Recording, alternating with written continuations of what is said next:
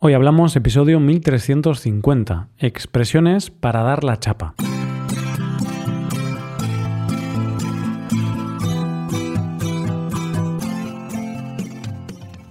Bienvenido a Hoy Hablamos, el podcast para aprender español cada día. Ya lo sabes, publicamos nuestro podcast de lunes a viernes. Si quieres ver la transcripción, la hoja de trabajo de cada episodio con explicaciones y ejercicios, y disfrutar de muchas otras ventajas, puedes visitar nuestra web hoyhablamos.com. Hazte suscriptor premium para acceder a todas esas ventajas. Hola oyente, ¿qué tal? Hoy quiero darte la chapa.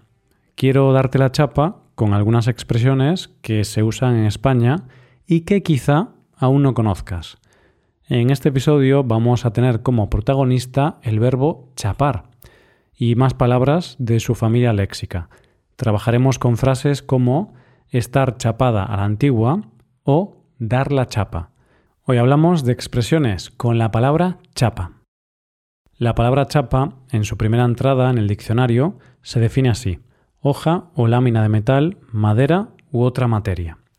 Podemos entender que, en caso de ser de metal, una chapa puede tener bastante peso, puede ser bastante pesada. Esta puede ser una pista para muchas de las expresiones de hoy. Como siempre, vamos a ver todas estas oraciones mediante una historia.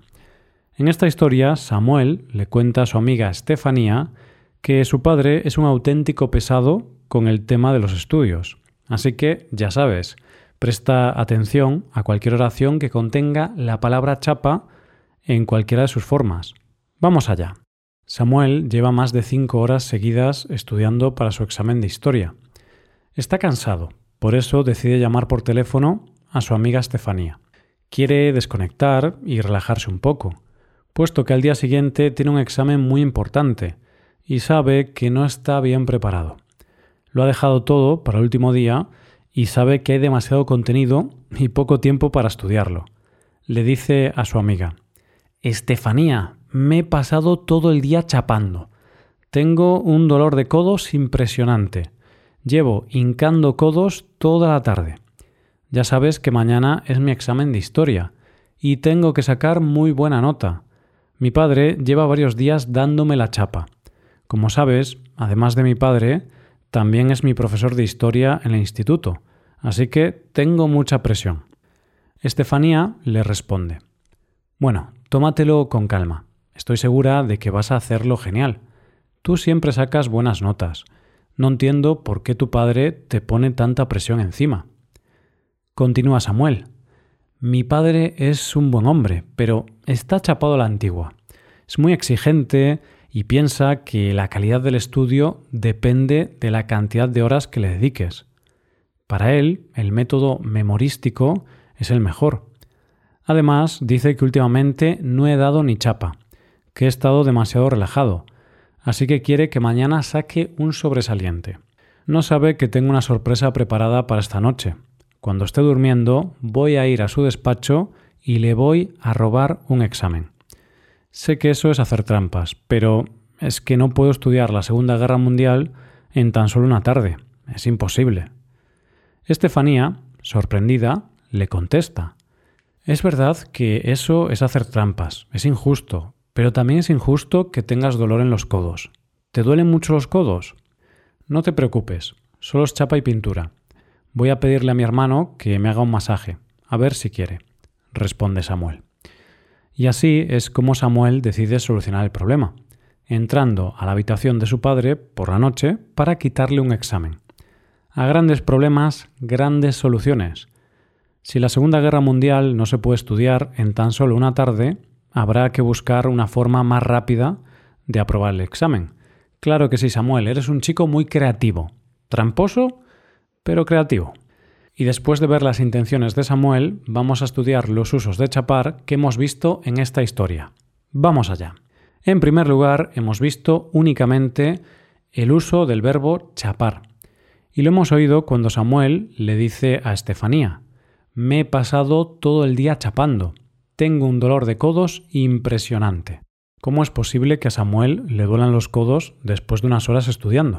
Bueno, pues parece que Samuel tiene unos codos un poco sensibles. Y bien, ¿qué significa eso de que Samuel se ha pasado todo el día chapando?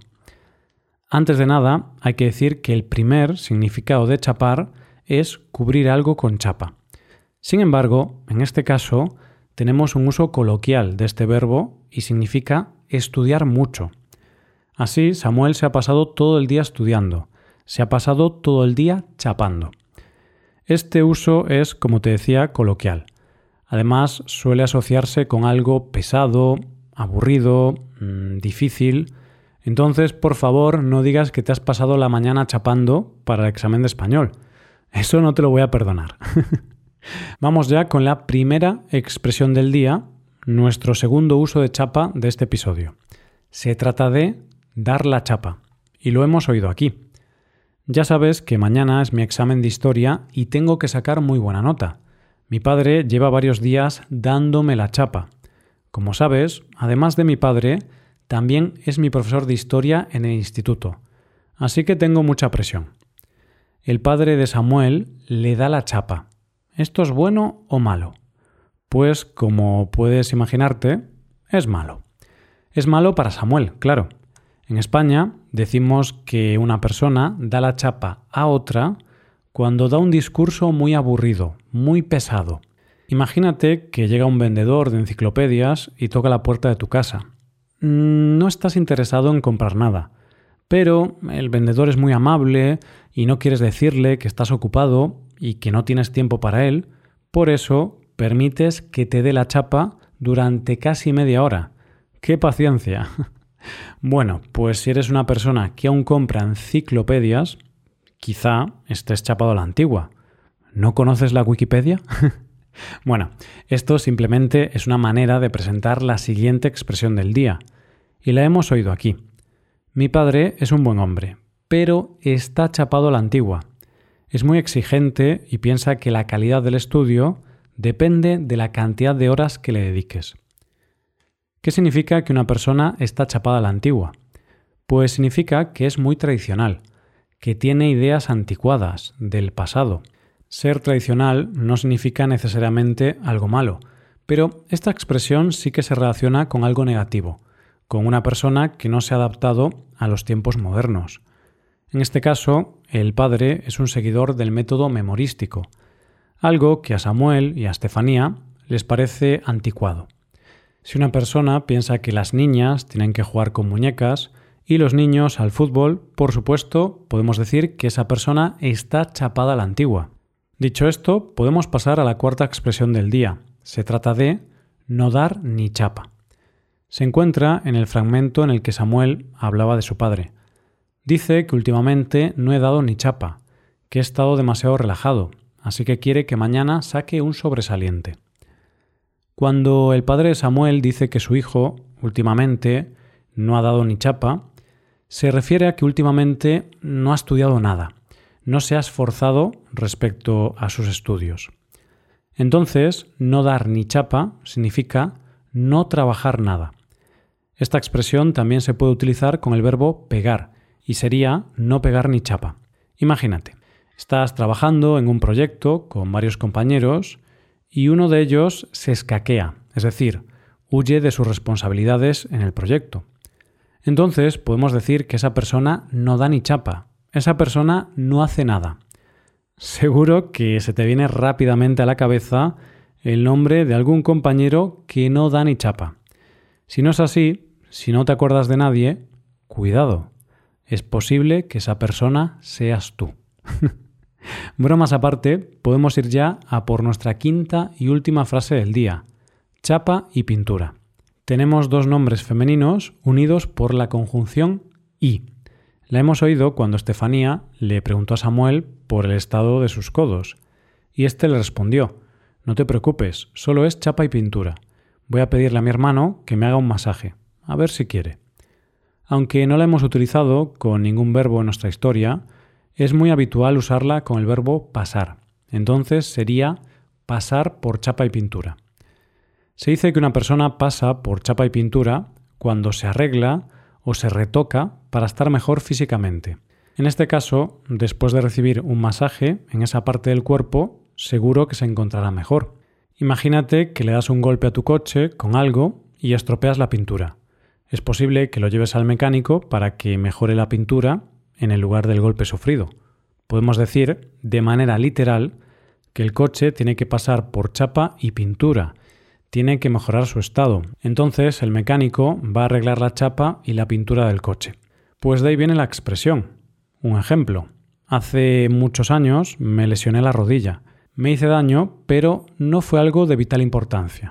Por eso fue algo de chapa y pintura.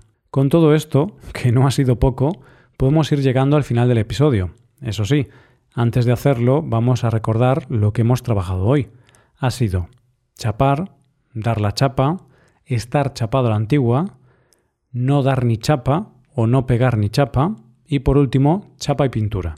Y con esto llegamos al final del episodio. No te quiero dar más la chapa. O oh, sí, te voy a dar la chapa un poco más, puesto que quiero recordarte que puedes hacerte suscriptor premium. De esta forma te podrás beneficiar de múltiples ventajas como la transcripción de los episodios o la posibilidad de practicar con actividades, entre otras cosas. Así que ya lo sabes, búscanos en nuestra página web hoyhablamos.com. Muchas gracias por escucharnos. Nos vemos en el episodio de mañana con más noticias en español. Paso un buen día. Hasta mañana.